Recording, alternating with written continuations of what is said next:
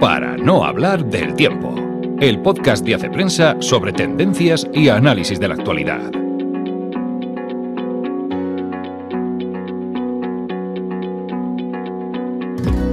Hola amigos, una semana más nos encontramos en el podcast de Hace Prensa. Soy Ana Sánchez de la Anita y como os anuncié el viernes pasado voy a recuperar algunos temas de la semana pasada a los que uniré pues temas que hemos publicado muy recientemente.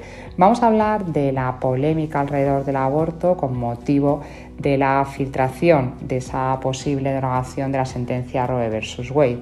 Vamos a hablar de las razones que explican mm, que la gala Met, que se celebró hace unos días en Nueva York, sea el evento de moda más importante del año.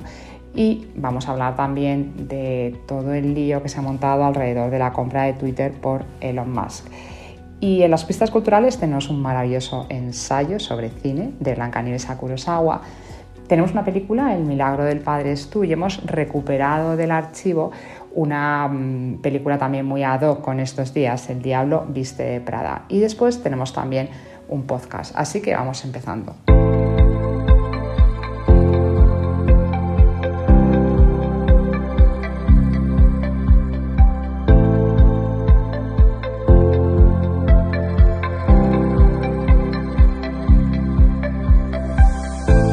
Para el primer tema de la semana tenemos a Rafa Serrano, que ha escrito sobre la polémica alrededor del aborto en relación con la sentencia Roe versus Wade. ¿Por qué fue tan importante esta sentencia del año 1973, si no me equivoco? 1973, sí. Antes de esa sentencia, había 14 estados de Estados Unidos que habían liberalizado el aborto más o menos dentro de ciertos plazos. La mayoría de los demás lo admitían solo en algunos supuestos. Roe vs. Wade supuso que todas las regulaciones de los estados que habían aprobado los, parlamentos estatales quedaron anuladas porque se impuso una, una liberalización realmente muy extrema. Según Roe vs. Wade, solo se puede, solo puede prohibir el aborto en el tercer trimestre de embarazo, es decir, a partir de la quinta semana. En el primer trimestre el aborto es totalmente libre y en el segundo trimestre tampoco se puede prohibir, pero solo se puede imponer unas condiciones para su realización. De modo que se impuso a todo el país, con independencia de lo que los estados hubiesen dispuesto antes, una ley del aborto, de hecho, más permisiva que casi cualquier área del mundo. Y aún ahora, con Roe vs. El aborto en Estados Unidos es más permisivo que en casi todos los países europeos. Y Rafa, un poco, bueno, yo animo a leer el artículo. El artículo de Rafa es un artículo con muchos mm, datos, con mucha documentación. Pero por resumir un poco el debate, o sea, ¿qué piensas que va a pasar y realmente es tan definitiva eh, esta, esta sentencia, esta filtración? Todo el mundo da por seguro, además en los dos bandos, que el Supremo revocará en esta ocasión Roe versus Wade. En realidad no es seguro hace falta por lo menos cinco votos a favor de la regulación y seguros me parece que hay tres y hay dos bastante probables.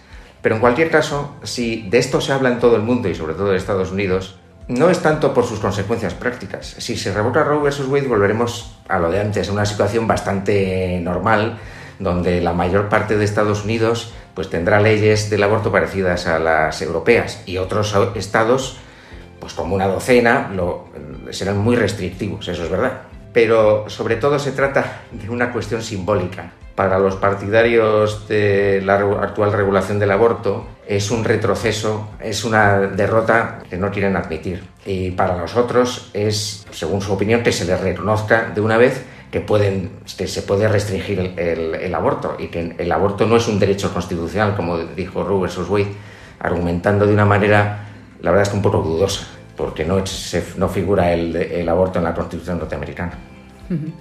Bueno, muchísimas gracias Rafa. Vuelvo a decir, está todo en ese artículo. Además es un tema que seguiremos con especial atención en Hace Prensa en estos meses porque como se ha dicho también en, algunos medios, el que el aborto no sea un debate cerrado, en el fondo es una buena eh, noticia, el que podamos seguir hablando, pensando y, manifestando las opiniones a favor, eh, pero también en contra. ¿no? Hay quien quiere cerrar este debate y todo lo que sea abrirlo porque está en juego pues, mm, vidas humanas.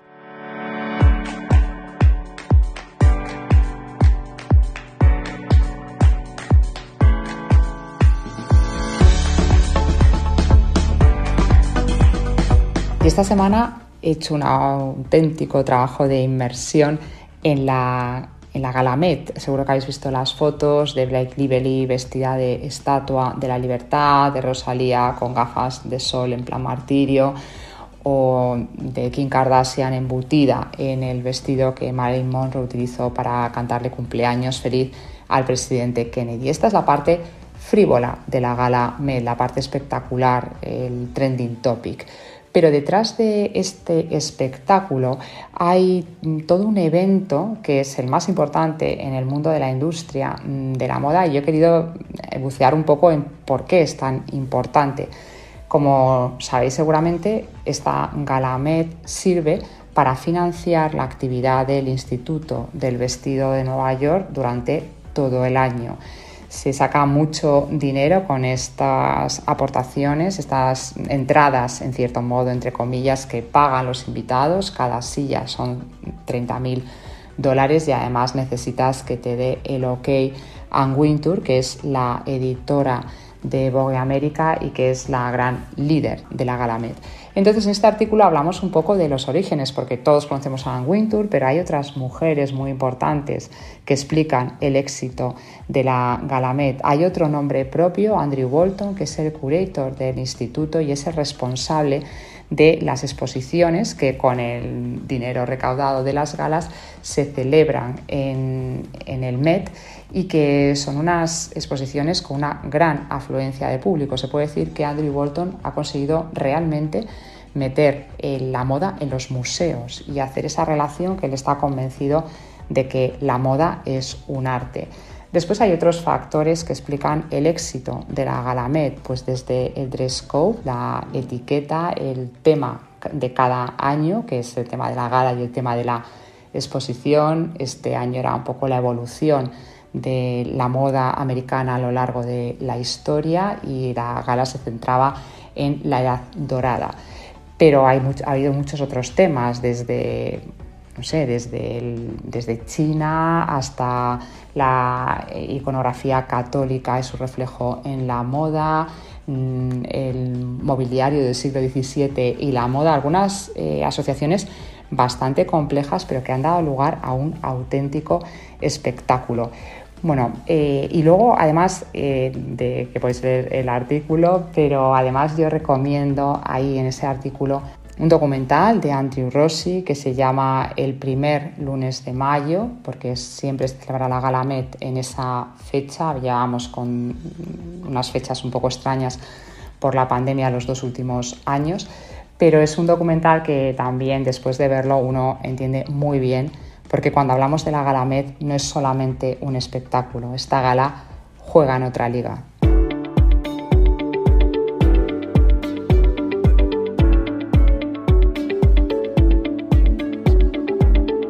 Tengo aquí Ana Zarzalejos que ha escrito sobre un tema que me imagino que será muy interesante, pero yo ahora me voy a imaginar que vengo del metaverso, no sé nada de este universo y solamente escucho hablar de la polémica de un tal Elon Musk y Twitter. ¿Quiénes son? ¿Qué ha pasado? Bueno, si vienes del metaverso, a lo mejor sí que sabes quién es Elon Musk porque está en todas partes. Para empezar, es el primer, es el hombre más rico del mundo, pero además tiene varias empresas. Es el CEO de Tesla, de coches electrónicos, es el CEO de SpaceX, que nos quiere mandar a todos al espacio. Pero bueno, se está hablando de él ahora porque ha comprado por el módico precio de 44 mil millones de dólares Twitter. Vale, Twitter sí que sé lo que es, es una red social, pero ¿qué interés tiene Elon Musk si es tan rico y poderoso en comprar una red social que además tampoco es la que vaya ahora mismo en cabeza? Efectivamente, de primeras parece que no sería la más rentable, pero el interés que él ha dicho que tiene se ha presentado como un absolutista de la libre expresión y Twitter lleva ya un tiempo siendo el centro de un gran debate sobre la libertad de expresión online con todo el tema del COVID, del auge de los mensajes extremistas en las redes sociales y especialmente desde el asalto al Capitolio el año pasado con la presencia del presidente Donald Trump en esta plataforma de la que ahora mismo está eh, vetado. Sin embargo, aunque lo de salvar la libertad de expresión queda muy bonito, la verdad es que ha recibido muchas críticas porque lo que no ha sabido dejar muy claro es cómo va a conseguir hacer esto y sobre todo cómo va a evitar que sus intereses comerciales entren en juego. Además, no hay que olvidar que Elon Musk es un magnate de la industria tecnológica y lo que hay en Twitter sobre todo son los datos de millones de usuarios. Así que bueno, como ves, este es un debate muy complejo, así que mejor baja del metaverso y léete el artículo. Muchísimas gracias, Ana. Y sí, vamos a bajar todos del metaverso porque nos vamos a ir a los libros y las películas.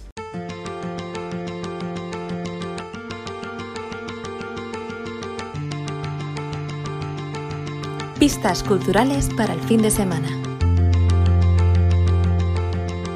Tenía muchas ganas de hablaros de este libro de Blancanieves a Kurosawa, La aventura de ver cine con los hijos. Es un ensayo de Javier Ocaña, que Javier Ocaña es uno de mis compañeros de cine matutino, los pases de prensa que vemos muchas veces a las 10 de la mañana, pero eh, lo fundamental no es eso, que sea mi compañero de sala, sino que es uno de los críticos de cabecera del diario El País Imparte muchas eh, sesiones sobre lenguaje cinematográfico y es padre de dos hijos. Y desde esta faceta de crítico, profesor y padre, escribe este ensayo dirigido a enseñar a ver cine a la gente joven. Y con un método que, como él dice, va de Blancanieves a Kurosawa, de lo que pueden entender las personas más jóvenes, los niños, los adolescentes, y paso a paso llevarles al buen cine, llevarle llevarles a los clásicos. Y es, un ensayo que se lee muy bien porque además eh, Javier Ocaña es un magnífico escritor, quienes le, leemos en el país cada semana lo comprobamos. Y, él va recorriendo los diferentes géneros, el western, el cine romántico, la comedia, y va eso, del lenguaje cinematográfico más sencillo hasta los clásicos. Es uno de esos libros que yo he escrito en alguna parte que se, bebe, o sea, te lo lees mm, rapidísimo y después te dan ganas, y yo de hecho lo estoy haciendo, de repasar y de sacar títulos, de sacar enseñanzas, sirve para organizar un curso de cine, sirve para que planifiques las películas de este verano con tus hijos. Es ya digo, un ensayo muy útil y además es muy interesante la visión que tiene Javier Ocaña del cine. No considera que el cine vaya a cambiar el mundo, que a veces algunos críticos podemos pecar de exageración en ese sentido, pero sí que piensa que es una herramienta cultural muy importante y por eso al final aprender a ver buen cine es hacer un gran bien a la humanidad. Servir a Dios se trata de desafiar obstáculos, pero depende de ti decidir lo que tienes que ofrecer. Es donde me dijiste que creías en mí. Su hijo está a punto de cometer un gran error. Voy a ser sacerdote. En Halloween.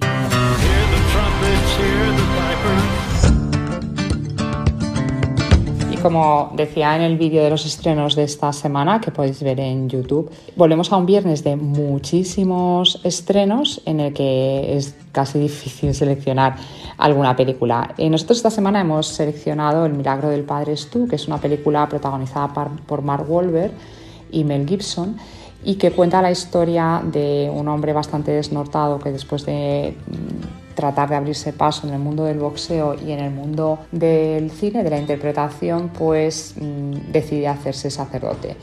Es un drama que tiene, pues, toca temas muy interesantes, muy de fondo, al mismo tiempo con humor, con unas buenísimas interpretaciones y que se nota mucho la mano de, de Mel Gibson detrás de esta producción. Nos recuerda, sin ser tan lograda, algunos títulos como El hombre sin rostro. Es, me parece, la apuesta más potente de este viernes.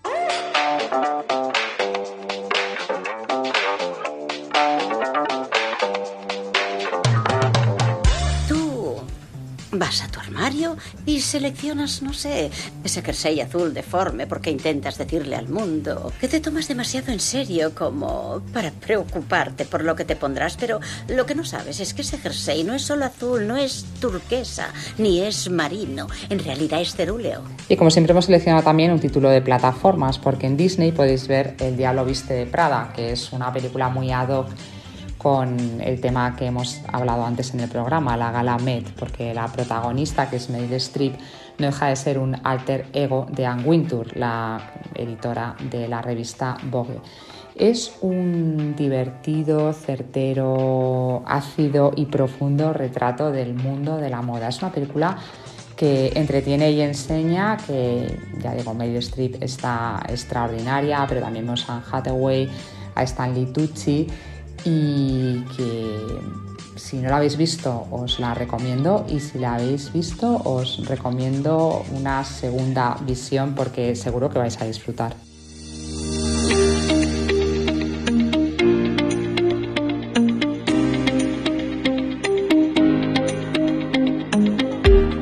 Sabéis que yo para seleccionar los podcasts me surto de vuestras sugerencias o de sugerencias de gente cercana de la redacción o de otros lectores.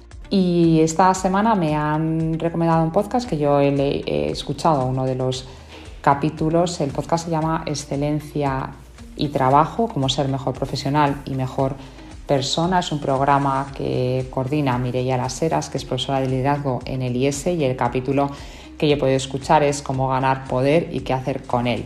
Son, es una conversación entre Isabel Sánchez, la autora de Mujeres Brújula, y Marta Sánchez, que es directiva de Vodafone. Es una conversación larga, casi una hora, pero en la que se abordan muchísimas cuestiones que tienen que ver con la cultura empresarial y con lo que significa tener poder y qué se puede hacer con él.